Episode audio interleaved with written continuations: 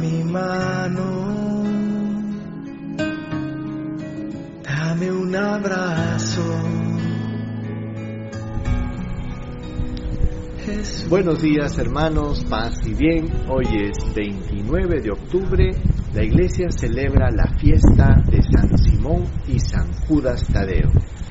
Vamos a escuchar el Evangelio para este día. En el nombre del Padre, del Hijo y del Espíritu Santo. Amén. Del Evangelio según San Lucas, capítulo 6, versículo del 12 al 19. En aquel tiempo subió Jesús a la montaña a orar y pasó la noche orando a Dios. Cuando se hizo de día llamó a sus discípulos, escogió a doce de ellos y los nombró apóstoles. Simón, al que le puso por nombre Pedro, y Andrés su hermano, Santiago, Juan, Felipe, Bartolomé, Mateo, Tomás, Santiago, Alfeo, Simón apodado el celote, Judas el de Santiago y Judas Iscariote que fue el traidor. Bajó del monte con ellos, se paró en un llano con un grupo grande de discípulos y de pueblo procedente de toda Judea, de Jerusalén y de la costa de Tiro y de Sidón. Venían a oírlo y a que los curara de sus enfermedades.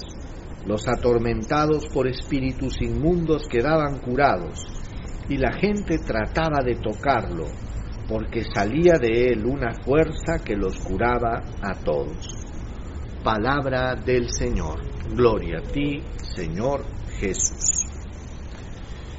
A decir verdad, hermanos, de Simón y de, San, y de Judas, no tenemos grandes referencias en la Biblia.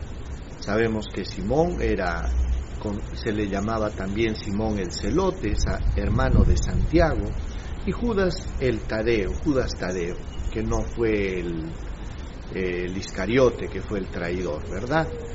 No tenemos gran referencia de ellos, pero sabemos que ellos no solo siguieron a Cristo, sino también entregaron su vida y murieron mártires por el Evangelio.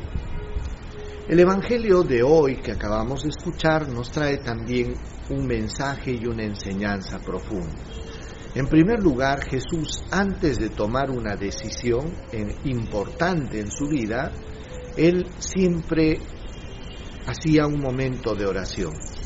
Y justamente para escoger a sus discípulos, él dice que pasó toda la noche en oración. Y es que para Jesús la oración, hermanos, no era eh, una actividad más, era su vida, eran los momentos más importantes de su vida. Y cómo no consultar con el Padre y cómo no estar en comunión con su Padre amado. Pasó toda la noche en oración y dice que cuando bajó de la montaña, entre el grupo de los discípulos, escogió a doce, a quienes les puso el nombre de apóstoles. Si se han dado cuenta, hay varios grupos acá. En primer lugar, el grupo grande de discípulos. Discípulo significa llamado y apóstol enviado. Estos discípulos este, recibieron una llamada especial para estar más cerca de Jesús y ellos son los que fueron enviados después a cumplir este apostolado, ¿verdad? Jesús escoge y cuando llama no se, no se basa en los criterios humanos. Muchas veces los criterios humanos no coinciden con los criterios de Dios. Fíjense que si tuviéramos que nosotros haber hecho un test vocacional para saber si estos apóstoles que Jesús escogió cumplían con las condiciones para tener una vocación, seguramente hubieran salido jalados, desaprobados varios. Eh, es probable que el único que hubiera salido aprobado hubiera sido el Iscariote, Judas Iscariote. Y es que si leemos la lista de los apóstoles nos vamos a dar cuenta, pues primero que eran gente sencilla, sin, con poquísima instrucción. Eran pescadores, hombres rudos, eh, eran gente sencilla del pueblo. Y Jesús los llamó.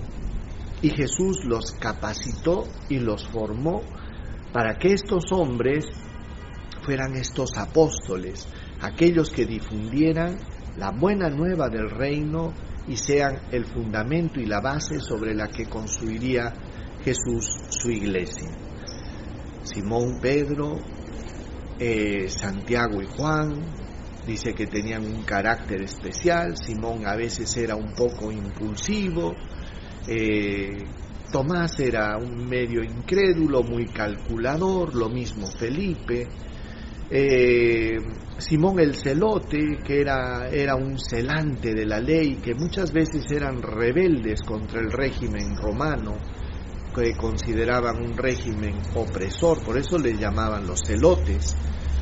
Eh, y así, si hiciéramos pues un, un recuento de todas las, las características de los apóstoles, nos daríamos cuenta de que eran gente común y corriente, con sus defectos, con sus limitaciones, con sus cosas buenas y positivas, pero que sin embargo todos ellos en las manos de Jesús y con la gracia de Dios y la unción del Espíritu Santo fueron transformados en apóstoles de Cristo, maravillosos instrumentos en las manos de Dios.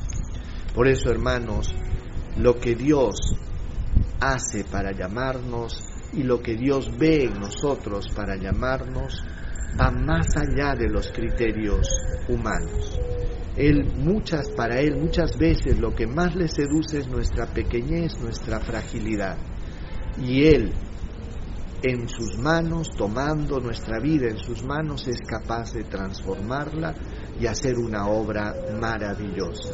Por eso, en esta fiesta de San Simón y San Judas, Pidámosle pues al Señor que siga bendiciendo a su iglesia con numerosas y santas vocaciones. El Señor esté con ustedes y con tu espíritu.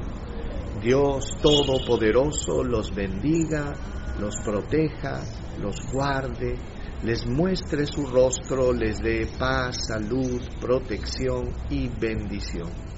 Dios los bendiga en el nombre del Padre y del Hijo y del Espíritu Santo. Paz y bien hermanos, que tengan un lindo día. Dios los bendiga. Tómame, te entrego todo el control y a dónde voy. Y es fácil si tú